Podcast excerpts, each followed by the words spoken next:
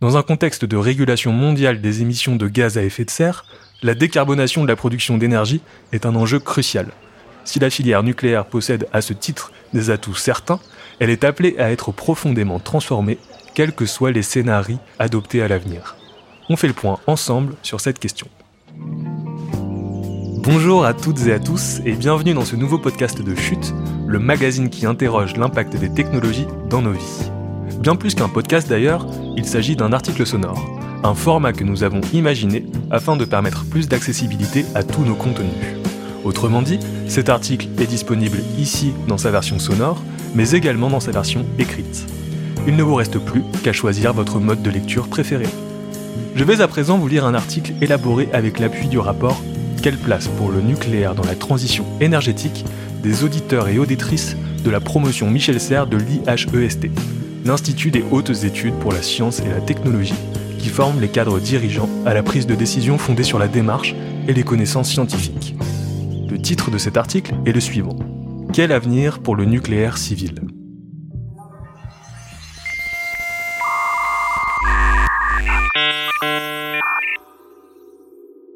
L'énergie nucléaire fait partie des 10 objectifs de France 2030 présentés le 13 octobre par le président de la République. Toutefois, même lorsqu'on ne parle pas de lui, le nucléaire civil s'est toujours invité dans les débats. Ce fut le cas à l'été 2020, lorsque les opposants au nucléaire se sont étonnés de voir que la question avait été mise sous le tapis par les membres de la Convention citoyenne pour le climat. En effet, parmi les 149 propositions pour réduire les gaz à effet de serre en France, seule une mention est faite, entre parenthèses et à la page 371, au nucléaire. La principale raison invoquée pour expliquer cette discrétion et que le cadre fixé par le gouvernement d'Édouard Philippe a laissé peu de place à la question de la production des énergies. Aucune entrée thématique n'y est consacrée dans le rapport final des 150 citoyens et citoyennes. En outre, le nucléaire, qui permet de produire une électricité décarbonée, est, sur le papier, une technologie qui pourrait être motrice dans la transition vers un modèle énergétique moins émetteur de gaz à effet de serre.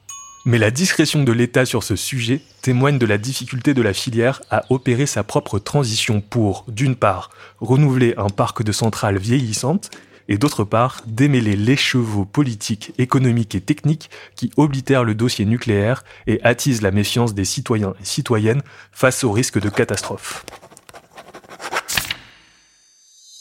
Une production qui va diminuer. Le contexte mondial de lutte contre le dérèglement climatique a un impact sur la place à accorder ou non au nucléaire. Selon le GIEC, groupe d'experts intergouvernemental sur l'évolution du climat, les énergies fossiles sont responsables de 80% de nos émissions de gaz à effet de serre et 81% de la consommation mondiale. Le besoin d'en sortir se faisant pressant, les accords de Paris sur le climat de 2015 ont engagé les pays signataires à prendre les mesures nécessaires pour limiter le réchauffement climatique à 2 degrés d'ici 2100. Côté français, la stratégie nationale bas carbone fixe comme objectif une diminution de 50% de nos consommations d'énergie d'ici 2050, dont 55% devront être issus d'électricité décarbonée. La part du nucléaire représente aujourd'hui 70,6% de la production d'électricité et 18% de la consommation finale d'énergie. La France ne dépend donc du nucléaire que pour la production d'électricité. La part du nucléaire dans le mix énergétique est-elle alors arithmétiquement vouée à baisser? En tout état de cause, le nucléaire en France demeure une épineuse question. Le nucléaire, un fleuron flétri Le choix de développer l'industrie nucléaire a été effectué par le général de Gaulle dans la seconde moitié du XXe siècle, dans le souci d'asseoir l'indépendance énergétique du pays. Ce choix s'est trouvé renforcé suite à la première crise pétrolière de 1973. Ceci explique le développement des installations nucléaires en France et sa densité, la plus importante au monde avec 56 réacteurs en activité en 2021 répartis sur 18 sites. Le savoir-faire national acquis dans ce domaine a de quoi susciter la fierté. Jusque dans les années 1990, l'ingénierie française exporte sa maîtrise technologique au-delà des frontières et les investissements dans le parc et l'innovation des technologies de maîtrise du nucléaire reflètent la confiance de l'opinion dans une filière qui permet de décrocher des contrats en Afrique du Sud, au Brésil ou en Chine. Mais l'âge d'or semble être derrière nous. D'ici 2035, 14 réacteurs doivent être arrêtés pour atteindre l'objectif de limiter à 50% la part du nucléaire dans le mix électrique, impliquant de prolonger la durée de vie des centrales restantes jusqu'à 50 voire 60 ans. L'autorité de sûreté nucléaire a en effet rallongé de 10 ans la durée de vie des 39 centrales qui atteindront 40 ans en 2025. Cette centrale, elle est, elle est vétuste, elle a passé son temps. Les risques liés au vieillissement des centrales sont pourtant au cœur des inquiétudes des opposants au nucléaire. Ces dernières années, le développement du secteur s'est trouvé en but à la concurrence de nouveaux acteurs, notamment chinois, mais aussi aux échecs à répétition d'EDF sur le marché international, ainsi qu'à une opinion publique refroidie par les catastrophes de Tchernobyl en 1986, puis de Fukushima en 2011. Les ambitions projetées par l'État sur l'EPR de Flamanville, réacteur nucléaire de troisième génération censément plus sûr et performant, mais dont la mise en fonction est repoussée depuis dix ans, font de l'ombre à la crédibilité de la France. Des acteurs multiples et une réglementation contraignante. Derrière le marché, c'est en fait la classe politique européenne dans son ensemble qui est réticente à intégrer le nucléaire dans son Green Deal. L'Allemagne, sortie définitivement du nucléaire en 2011, a fait le pari des énergies renouvelables, qui produisent une électricité dont le prix baisse régulièrement, même s'il faut rappeler que beaucoup de centrales à charbon sont encore en activité outre-Rhin. A l'inverse, le prix de l'électricité sortant des EPR a tendance à croître. EDF, dont le bilan comptable est grévé d'une dette de 42 milliards d'euros, doit faire face à certaines règles communautaires qui, au nom de la régulation de la concurrence, ne permettent pas aux champions français de se refaire une santé. Le dispositif d'accès régulé à l'énergie nucléaire historique permet aux fournisseurs alternatifs d'accéder à 25% de la production d'électricité du parc nucléaire historique d'EDF à un prix régulier, les marges financières du principal acteur industriel du nucléaire ne sont pas très extensibles. La centralisation du système de gouvernance de la filière nucléaire et l'inertie d'un secteur énergétique ont tendance à générer une impression d'opacité auprès de l'opinion publique. Les décisions politiques d'un côté, choix commerciaux et tarifaires et orientation stratégique, et les décisions techniques de l'autre, normes, gestion des sites, statut des déchets, influent l'une sur l'autre tout en fonctionnant sur des cycles différents l'organigramme des acteurs du nucléaire civil témoigne de la complexité du processus décisionnel et explique en partie le sentiment de déficit démocratique dont est parfois accusée la filière. Pourtant, s'il n'est pas facile de s'y retrouver entre les services des cinq ministères concernés par le dossier, ainsi que les organismes de recherche, les agences nationales et les acteurs industriels aux compétences variées, force est de constater que le cadre législatif fait du nucléaire un bien souverain dont l'apport à la production nationale d'énergie est réel et surtout décarboné.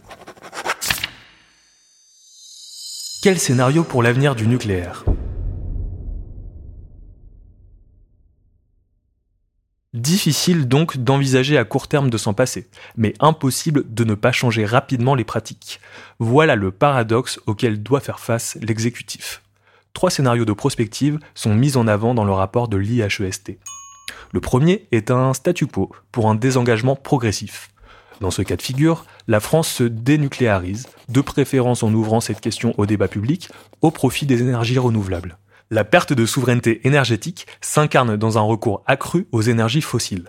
Le prolongement de l'exploitation des centrales les plus anciennes mène à la multiplication des incidents et à une inquiétude grandissante de l'opinion publique. Les déchets s'accumulent et saturent les sites dédiés. Sur le plan commercial, le secteur des énergies est ouvert à la concurrence, y compris sur le marché européen, et l'État se désengage d'une filière déclinante, quitte à démanteler EDF. Le second scénario est celui d'une politique volontariste européenne. Ce scénario s'articule autour de la constitution d'un mix paritaire nucléaire énergie renouvelable visant à satisfaire les exigences européennes de la transition énergétique. Cela suppose l'émergence d'un champion national à dimension européenne de l'énergie propre en France, permis par des investissements conséquents, par exemple dans les SMR, Small Modular Reactor, réalisés avec l'aval de la population, rassurée par la mise en place d'une politique de transparence.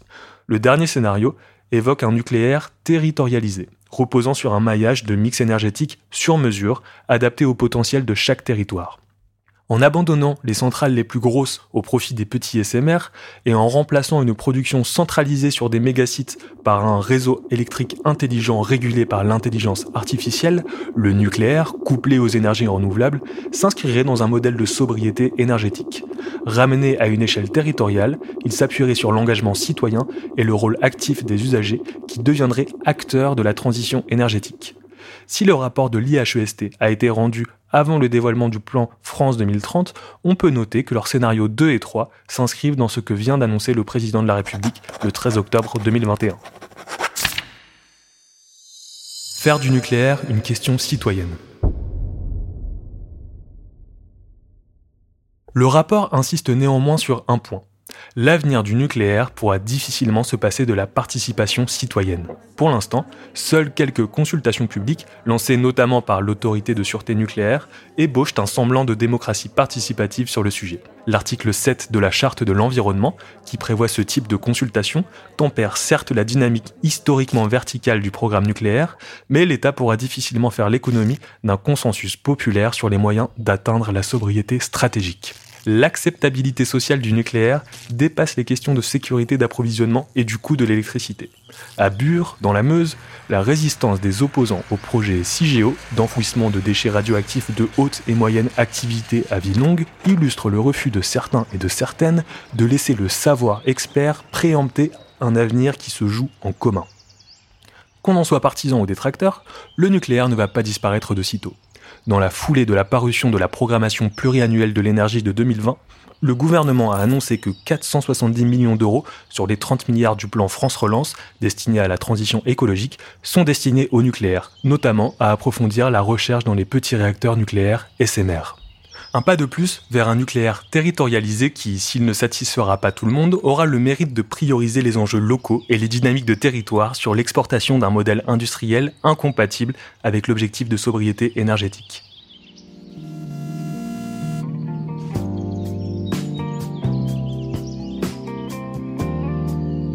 Et voilà, la lecture de cet article sonore est maintenant terminée. Vous en voulez d'autres? Ça tombe bien, d'autres articles de chute réalisés avec l'appui de l'IHEST, l'Institut des hautes études pour la science et la technologie, sont disponibles au format audio. Nous proposons aussi des conférences et des conversations. Alors, si vous êtes friand ou friande de nouveaux frissons sonores, rendez-vous sur votre plateforme d'écoute de podcast préférée et trouvez-nous en tapant Chute Radio. Si vous souhaitez encourager notre format sonore, n'hésitez pas à nous laisser un avis 5 étoiles et à en parler autour de vous. Merci pour votre écoute et à bientôt.